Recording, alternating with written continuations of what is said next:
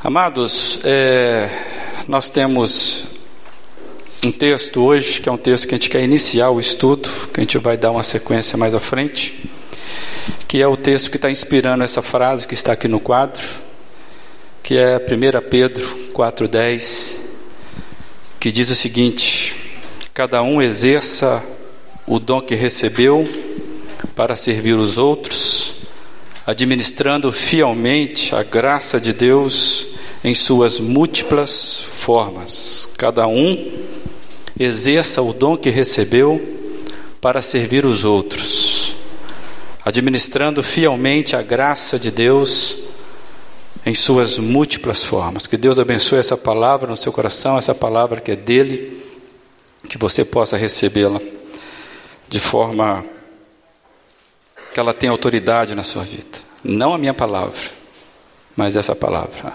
Que assim seja em nome de Jesus. Esse, esse é o tema que nós tivemos trabalhando aqui no aniversário da igreja, servindo, servir a Deus, servindo o próximo. E nós fomos agraciados no aniversário da igreja pelas ministrações do pastor Roberto Schenck, lá da, da PIB de, de Floripa, e nos trouxe umas, umas reflexões muito inspiradas, e eu louvo a Deus por isso. E desde então, e, gostaria mesmo que a nossa igreja, a gente tivesse entre as nossas características aqui, dessa comunidade, a bacia e a toalha.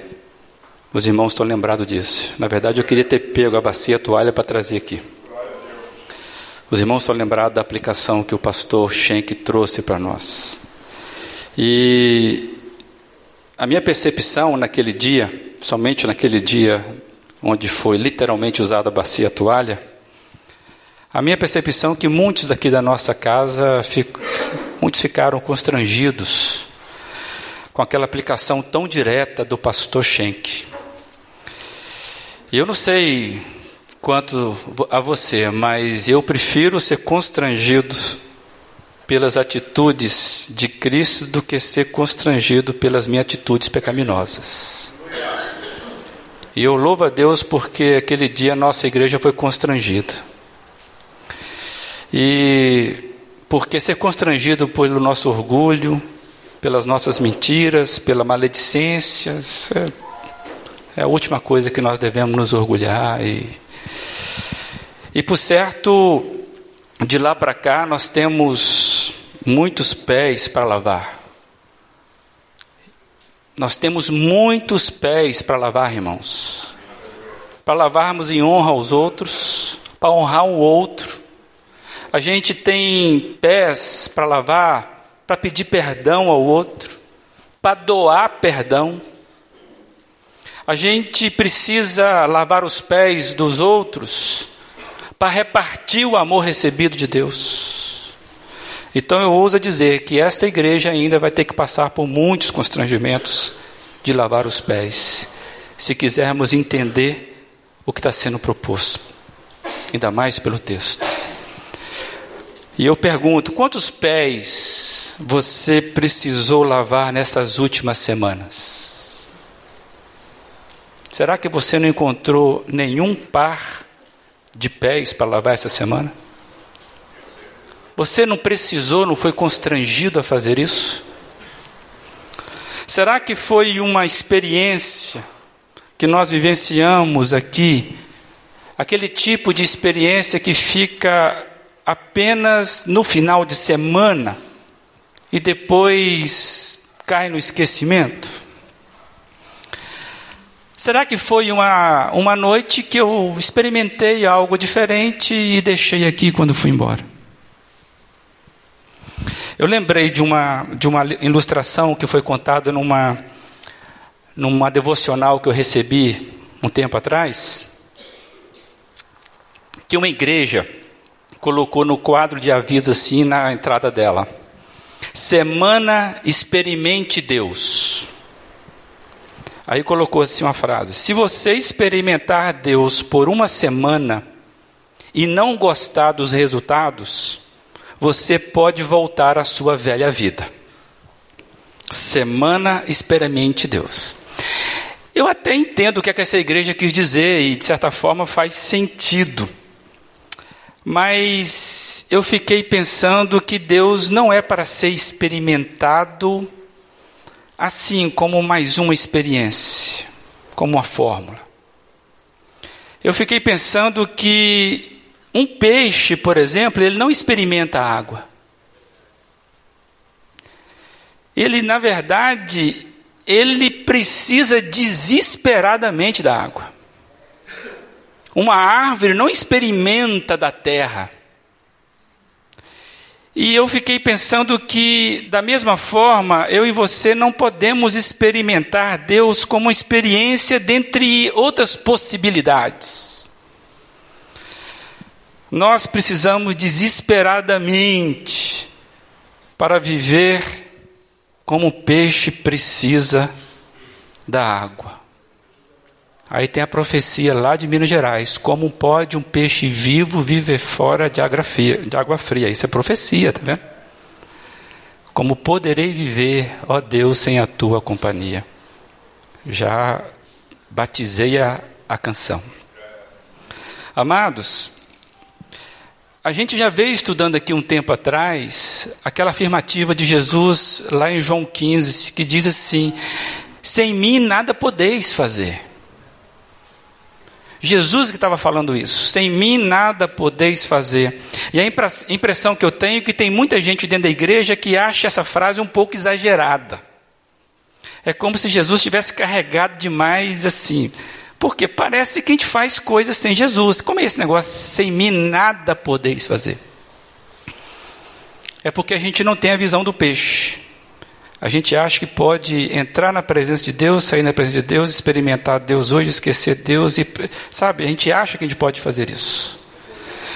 E eu fiquei pensando, você conhece Jesus, você acha que Jesus era um tipo de pessoas, pessoa que exagerava no ensino dele? De maneira alguma, nós sabemos que Jesus nunca foi um homem de jogar a conversa fora, não é verdade? Então, quando ele diz, sem mim nada podeis fazer, a gente tem que levar isso muito a sério. Mesmo que a minha experiência comece a dizer que eu posso viver sem Jesus, que eu posso fazer alguma coisa sem Ele. Esse é o engano. E então, amados, nós precisamos não deixar que os desafios de Jesus que têm sido proposto Cada desafio tem sido proposto aqui tão claramente para a nossa comunidade e também para a vida dos que estão aqui. Nesses últimos tempos, a gente não pode deixar que esses ensinamentos, que esses desafios sejam apenas experiências de momentos que nós vivenciamos aqui sentados no final de semana de cada evento, mas nós precisamos entender que nós precisamos ser transformados a cada dia. Jesus quer transformar a nossa vida, amados, por completo. Jesus não transforma metade de vida. Jesus quer transformar a nossa vida, o nosso relacionamento, o nosso casamento, a nossa relação com o dinheiro. Como nós aprendemos muito nesse final de semana, a liberdade das dívidas. Jesus quer transformar o nosso jeito de falar. Ou seja, os ensinos de Jesus sempre precisam fazer sentido na minha vida e na sua vida fora do domingo à noite. Eu não sei o que está acontecendo com você, mas você precisa desesperadamente trazer isso para a sua consciência. Eu quero dar alguns exemplos rapidamente. No último fim de semana, agora, esse que passou, a nossa comunidade aqui foi profundamente, tremendamente abençoada e desafiada para nós conquistarmos uma vida financeira equilibrada dentro dos princípios bíblicos. Vocês estiveram aqui. Quem esteve aqui sabe o que eu estou falando. Nós recebemos, amados, mais de 10 horas de treinamento, com palavras proferidas pelo casal Welles e Simone. Foram palavras, foram informações, foram exemplos práticos e mais. Ao final, ainda deixou uma planilha de controle orçamentário para que a gente começasse a ser sujeito das nossas vidas e mudasse, virasse o jogo. E eu fiquei pensando aqui que já pode começar de um, de um, de um jeito simples, mas podemos começar. E eu não sei quantos aqui iniciaram a sua caminhada com Deus para mudar a sua vida financeira. Não sei quantos baixaram a planilha lá e começaram a desafiar. E eu queria que você pensasse: será que vai ser mais uma oportunidade que você simplesmente vai deixar na gaveta do domingo à noite e vai viver a sua vida normal? Na semana anterior, a outra semana, nós aprendemos aqui com a Anne, lá de Navegantes, a gente recebeu um grande desafio vindo diretamente de Jesus e com ela nós aprendemos como Jesus tratava as crianças. Vocês estão lembrados disso? E naquela ocasião, Jesus vai nos ensinar como que a gente deve lidar com os pequeninos e nos dá uma lição através disso. A expectativa de Jesus é que nós tenhamos um relacionamento correto com as crianças e com Ele.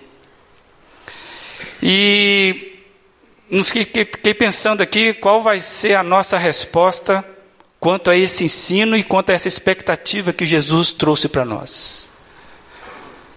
Será que você, que é dessa igreja, que ouviu essas ministrações, entrou aqui e saiu do mesmo jeito? Será que o que você ouviu nos últimos 15 dias não mudou a sua vida em nenhum ponto? nessas coisas que estamos ouvindo? É a mesma, você é a mesma pessoa que entrou aqui? Nesses últimos 15 dias não tomou nenhuma decisão e voltando ao nosso tema do nosso aniversário, de lá para cá, você não tomou nenhuma decisão que te, que te reposicionasse diante de Deus e das pessoas? Daquilo que você ouviu aqui, leu na Bíblia, conferiu, concordou, viu que é correto, isso não ganhou eco dentro de você? Você tocou a sua semana, como que, aquelas palavras que você ouviu, aqueles ensinamentos que você ouviu, nunca tivesse existido. Você voltou para a sua vida normal. Às vezes nós estamos com essa síndrome. Que dia que foi isso? Eu nunca nem vi. Será que, amados, nós estamos deixando cair no esquecimento coisas que nós concordamos e sabemos que é correta? Quando foi que você tomou uma importante decisão por causa do que você ouviu aqui no domingo, pela manhã ou pela noite? Você vem aqui disposto a ser desafiado? Ou apenas para ser confortado? Ou para concordar com algumas coisas? Tem muita gente, amados, muita gente que é crítica de igreja. Tem muita gente que sabe apontar um monte de deficiência do jeito como as coisas acontecem, inclusive aqui. Tem gente que olha para a estrutura não gosta. Tem gente que olha para o cabelo do pastor e não gosta. Tem gente que é muito rápida em emitir opinião sobre gosto, sobre preferência. É muito rápido para apontar, para ver o, o, defeito do outro, do não gostei, mas muito lento em olhar para si. Tem muita gente que age na igreja como se fosse espectadores, plateia. É como se a sua atribuição fosse ser comentarista. Já viu comentarista de futebol?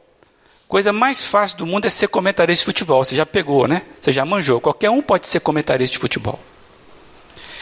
E tem muita gente dentro da igreja que acha que elas estão aqui e que o chamado delas é para ser comentarista. Elas ficam aqui, sabe, achando que são comentaristas. E na melhor das hipóteses, elas vão se envolver se concordam ou se gostam. É na melhor das hipóteses. Você tem que louvar a Deus quando acontece isso. E provavelmente você que está me ouvindo agora, pode ser que você não esteja gostando muito do que está ouvindo e já está doido para fazer um comentário. Como eu sou inteligente, esse microfone vai ficar comigo. Amados, quando a gente olha para esse texto bíblico que nós acabamos de ler, a gente vê que há uma relação direta entre a sua responsabilidade pessoal para com o coletivo. Não cabe. Que dia foi isso? Nem sei o que aconteceu. Amados, o texto diz: E cada um exerça o dom que recebeu para servir os outros, administrando fielmente a graça de Deus em suas múltiplas formas. O diferente faz parte, moçada. Eu quero, eu quero desenvolver esse texto melhor ainda nos próximos encontros. Mas hoje, aproveitando os dois últimos encontros que nós tivemos abençoadores, do domingo passado e no outro domingo, aquilo que nós inclusive estudamos durante a semana no Em Casa, estudamos na quarta-feira, nós reforçamos isso na quarta-feira. Eu pretendo que a gente hoje possa compreender esse verso, 1 Pedro 4,10, de uma forma que você precisa aproveitar o que nós já recebemos. E eu entendo que para entender melhor esse texto de 1 Pedro 4, a gente precisa voltar o raciocínio para o contexto que Pedro está querendo nos comunicar.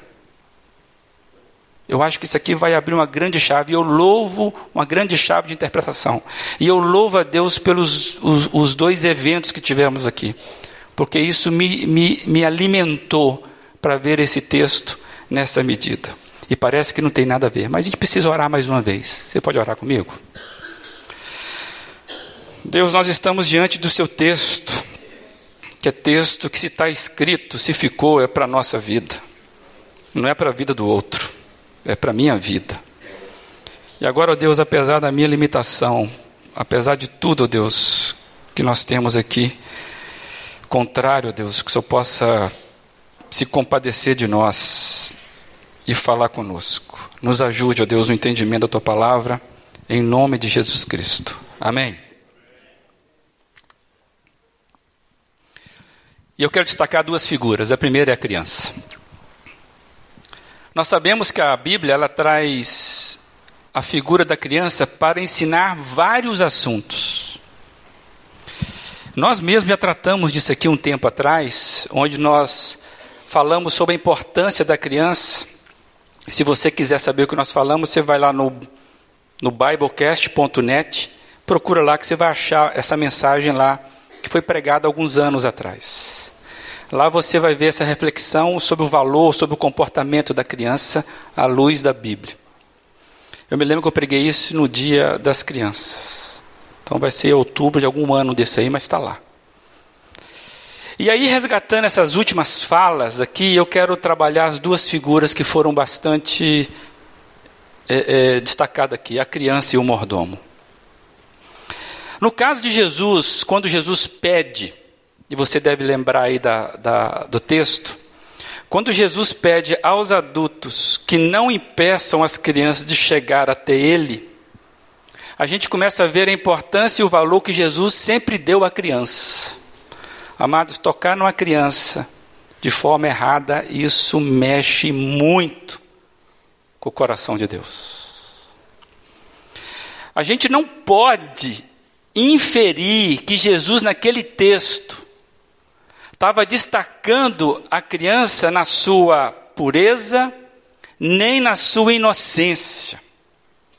Tem muita gente, quando lê aquele texto, que fala: vocês devem ser igual criança. Você entende que Jesus está falando de inocência, de pureza. Não é isso. Basta a gente perceber que como um pirralhinho, quase nada já impõe vontades e manhas, não é verdade? É, quem é mãe de criança pequena sabe disso aí. A birra parece que nasce, é isso mesmo, a birra já nasce. A mãe, o avô, a avó só alimentam. Mas a birra já nasce ali, que é do coração humano. Então, a criança, ela não é pura, ela não é inocente, não é isso que Jesus está dizendo. E a gente percebe que desde cedo o que a criança mais é é egoísta. O mundo da criança gira em torno dela mesma, dos seus desejos. O mundo da criança é cercado das suas necessidades. Então, Jesus não está destacando aqui a pureza da criança nesse texto, que você deve ser igual criança, porque o reino de Deus é semelhante àqueles que são igual criança. O que Jesus, a força do texto, não é isso, a força do texto que Jesus quer nos informar é que o reino dos céus é composto por aqueles que se assemelham à criança, mas não no sentido de pureza. Então, como é que a gente resolve isso? Basta lembrar o que era criança naquele tempo. A criança naquele tempo não eram nem contadas. As crianças não tinham valor próprio. Uma criança não tinha nada a oferecer ao mundo do adulto. Absolutamente nada. Você já viu várias vezes na Bíblia. Eram 5 mil, sem contar mulheres e crianças. O mundo melhorou bastante, viu, mulheres? sem contar mulheres e crianças. Ser criança naquela época, moçada, não era nada, absolutamente nada. Hoje, lamentavelmente, estamos chegando a esse ponto. Quando está na mão de Deus, quando ela sabe que ela entrega tudo. E aqui é o destaque de Deus, de Jesus. O que exatamente que nós devemos entender das nossas vidas. Se julgarmos que somos ou que temos alguma coisa de nós mesmos para alcançar o perdão de Deus, para fazer alguma coisa, para alcançar a salvação, para sermos lembrados por Deus, ainda nós não entendemos. O valor da criança para Jesus é a sua espontaneidade, intensidade, sinceridade, mas, sobretudo, a inteira dependência do outro. Por isso, o que Jesus valoriza é a sua entrega total. E aí, qual a relação então dessa informação com o texto que a gente acabou de ler? Parece que não tem nada a ver. E eu quero chamar a atenção um pouquinho sobre isso. Qual é a relação que Jesus, com esse texto da criança, o que isso tem a ver com 1 Pedro 4,10? E eu consegui ver o seguinte, amados: o texto de Pedro que nós acabamos de ler, ele está falando de coisas impossíveis para uma criança.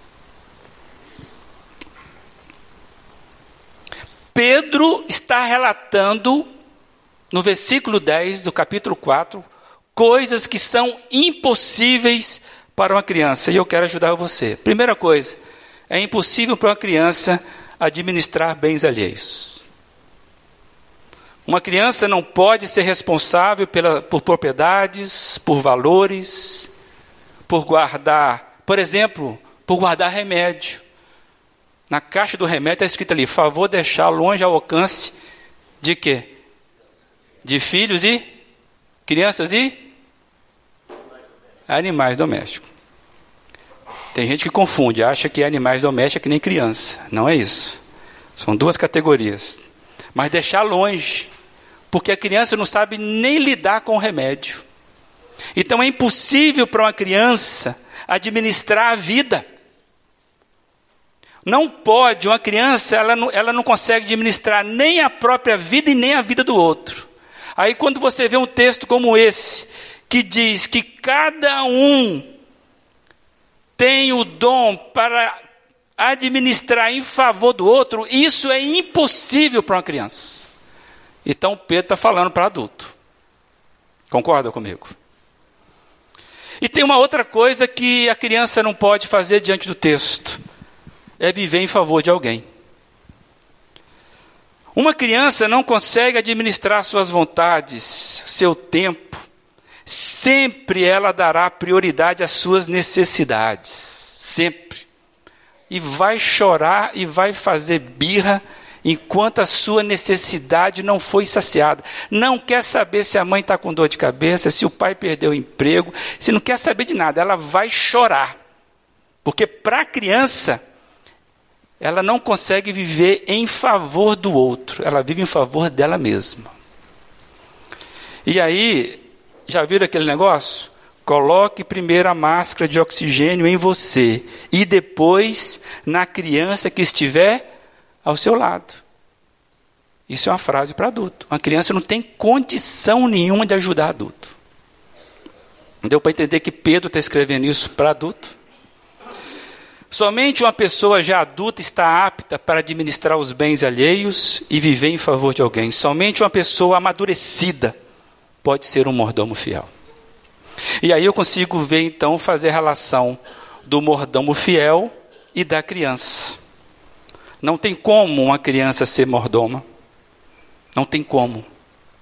E aí, para a gente entender 1 Pedro 4, que nós estamos apenas introduzindo aqui, a gente precisa voltar um pouquinho no que Pedro está dizendo.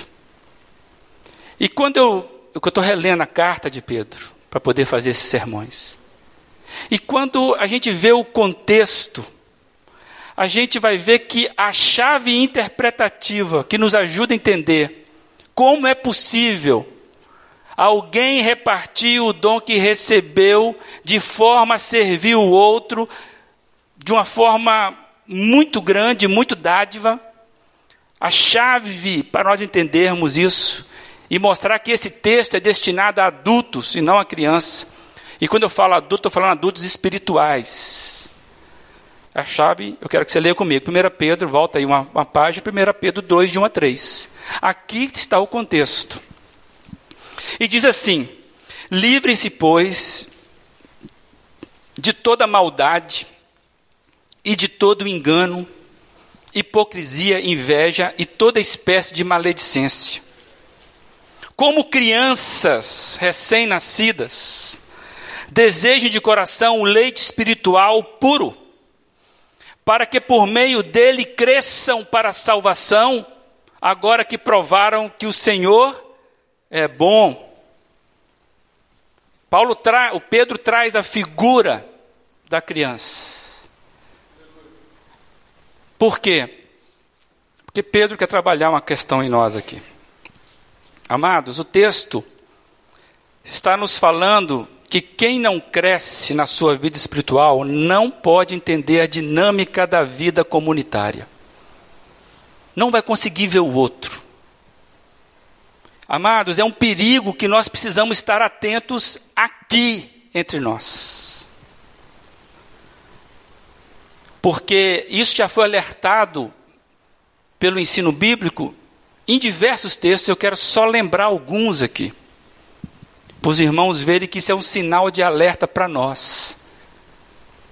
Porque a pior coisa que tem é termos adultos infantilizados, espiritualmente falando. Se na vida comum já tem um adulto que não cresceu, e nós conhecemos vários, no mundo espiritual isso é uma falácia, é um negócio terrível quando a pessoa não cresce espiritualmente. Ela não consegue captar, e sabe mais? Ela começa a sugar energia de quem está em volta. Porque ela é igual uma criança, só vê as suas necessidades, seus problemas, está sempre pedindo, sempre choramingando, mimada. É aquilo que nós, utilizando, utilizando a figura da criança, trabalhamos inspirado até por uma, um, um, conceito do, do Ariovaldo Ramos, a diferença entre criancice e criancitude. Criancice é dengosa, manhosa, birrenta. Gente, pior coisa que tem não é uma criança birrenta, dá vontade de bater no pai, na mãe. É ou não é verdade? É o adulto, a pior coisa que tem é o adulto birrento manhoso. E aí, isso é um alerta para nós aqui. Para nós aqui. Eu tenho, eu tenho a impressão que você se julga, eu tenho a impressão que você se julga na média para cima dos demais. Que geralmente nós somos assim. Geralmente nós achamos que estamos na média para cima. Então, geralmente você vai olhar para a igreja, a igreja está num patamar um pouco mais abaixo. É como que você deveria suportar a igreja e não a igreja te suportar. E eu queria que você olhasse com sinceridade sobre esse, esse conceito que você tem de si mesmo. É que o texto está nos chamando a atenção. Mas olha que interessante, tem outros textos sobre isso. Vai ser projetado aí, 1 Coríntios 3, de 1 a 3. Olha que o apóstolo Paulo vai falar sobre a dificuldade que a igreja de Corinto tinha. Irmãos, não lhes pude falar como a espirituais, mas como a carnais, como a crianças em Cristo. Dei-lhes leite e não alimento sólido, pois vocês não estavam em condições de recebê-lo. E de fato, vocês ainda não têm, não estão em condições, porque ainda são carnais, ou seja, crianças imaturas. Porque visto que há divisão e inveja entre vocês, não estão sendo carnais e agindo como mundanos? E é interessante que Hebreus vai bater na mesma tecla, olha aí. Hebreus vai dizer: Quanto a isso, temos muito que dizer, coisas difíceis de explicar, porque vocês se tornaram lentos para aprender. De fato, embora a esta altura já, tivesse, já devessem ser mestres, vocês precisam de alguém que lhes ensine novamente os princípios elementares da palavra de Deus. Estão precisando de leite e não de alimento sólido. Quem se alimenta de leite ainda é criança e não tem experiência no ensino da justiça, mas o alimento sólido é para, para os adultos, os quais, pelo exercício constante, tornaram-se aptos para discernir tanto bem quanto mal. Amados, isso é um alerta para a nossa igreja. É difícil a igreja experimentar do poder de Deus se nós ainda somos crianças espiritualmente falando. Muitas vezes queremos receber coisas extraordinárias nessa igreja. Mas Deus ainda não pode, porque nós ainda não temos condição de receber. Quando você vê o verso 2, que nós acabamos de ler no capítulo 2, que fala assim: desejem leite espiritual puro, leite aqui é a palavra viva de Deus. Você lembra que o leite é o primeiro alimento dos mamíferos? O leite, ele contém tudo que a pessoa, que o ser precisa nos primeiros momentos de vida. Tudo. Mas o leite não é para toda a vida. Por favor, não levante a mão. Você ainda deseja mamadeira, você que é adulto aqui? É difícil cortar mamadeira de criança, a criança começa a passar vergonha, né? Bico.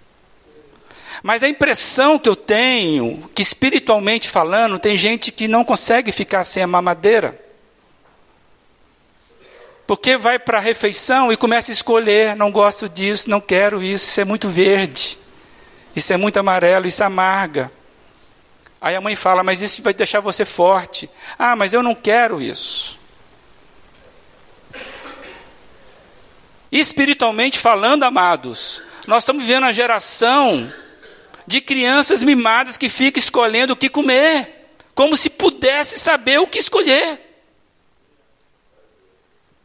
O que a Bíblia está falando é que nós precisamos romper com coisas de criança e experimentar coisas novas em Deus. É com você que eu estou falando?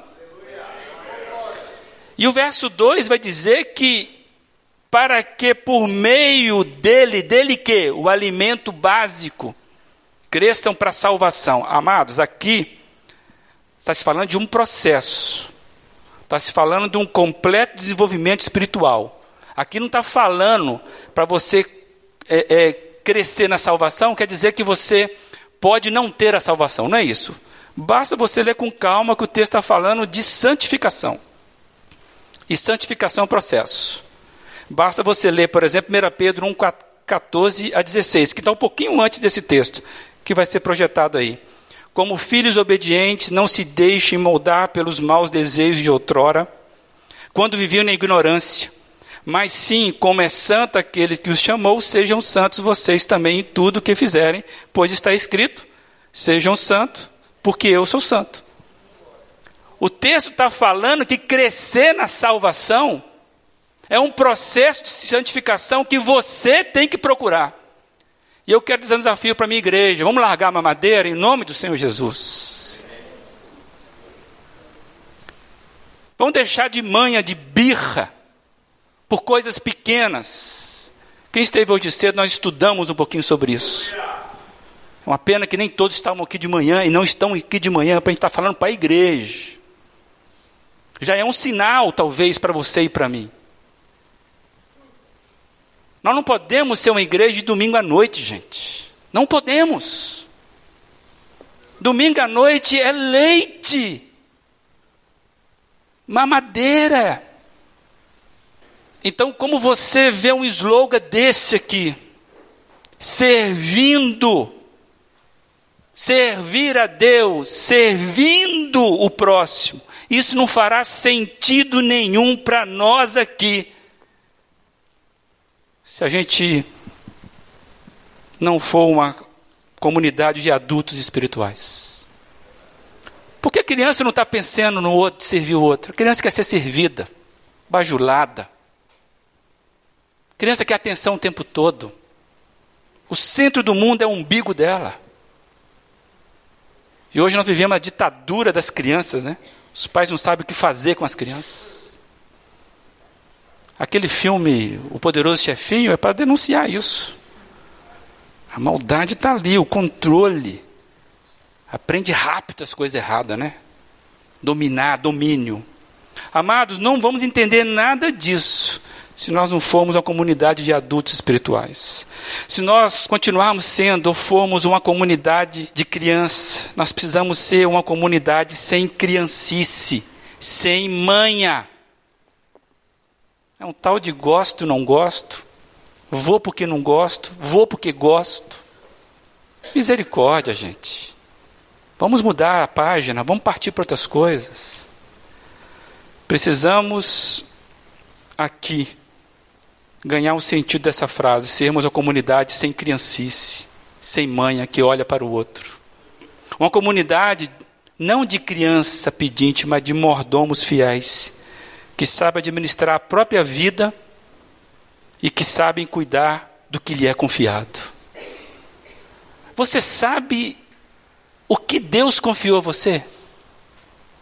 Me desculpa, tem muita gente que fala, pastor, eu não sei o meu dom. Talvez essa pergunta é para você. Você não sabe porque você é Deus que fica escondendo?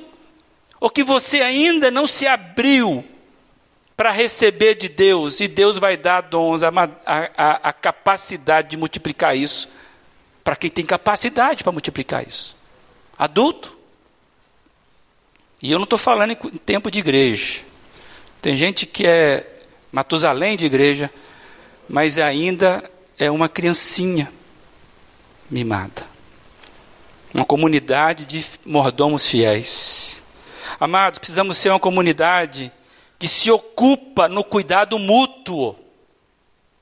E não é uma comunidade egoísta voltada só para si, que só vê as suas necessidades. Ah, eu não gostei do louvor hoje. Ah, na final está muito barulhento, inclusive. Eu não, não gosto de louvor assim. Ah, o pastor hoje eu achei que ele exagerou muito. Não gostei. E mais, eu até acho que ele está falando para mim, então vou ficar uns 30 dias sem lá para ver se ele me esquece. Eu vi um pastor contando a seguinte questão: que tinha um membro que ele escondia na pilastra, atrás da pilastra, para ver se o pastor sentia a falta dele. Eu não conversei com o pastor, mas eu acho que esse crente que escondia atrás da pilastra, o pastor olhava que ele estava, falava, ah, Deus estava até te agradecendo que o fulano de tal não veio, mas ele veio, né? Sabe esse negócio de que gosto, não gosto, não concordo com isso? Coisa de criança.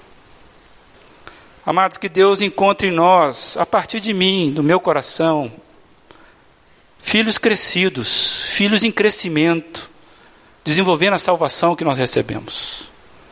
Uma pergunta para a nossa reflexão hoje, pessoal, para você e para mim, hoje à noite é: você é uma criança ou um mordomo? Você é uma criança, espiritualmente falando, ou você é um mordomo? Qual o espírito que você tem? Que a sua semana seja de crescimento, que esse slogan faça todo sentido para você, que você comece a se colocar em movimento, indo, saindo, de querer ser servido. Que Deus encontre em você um coração disposto a crescer. Que Deus te abençoe.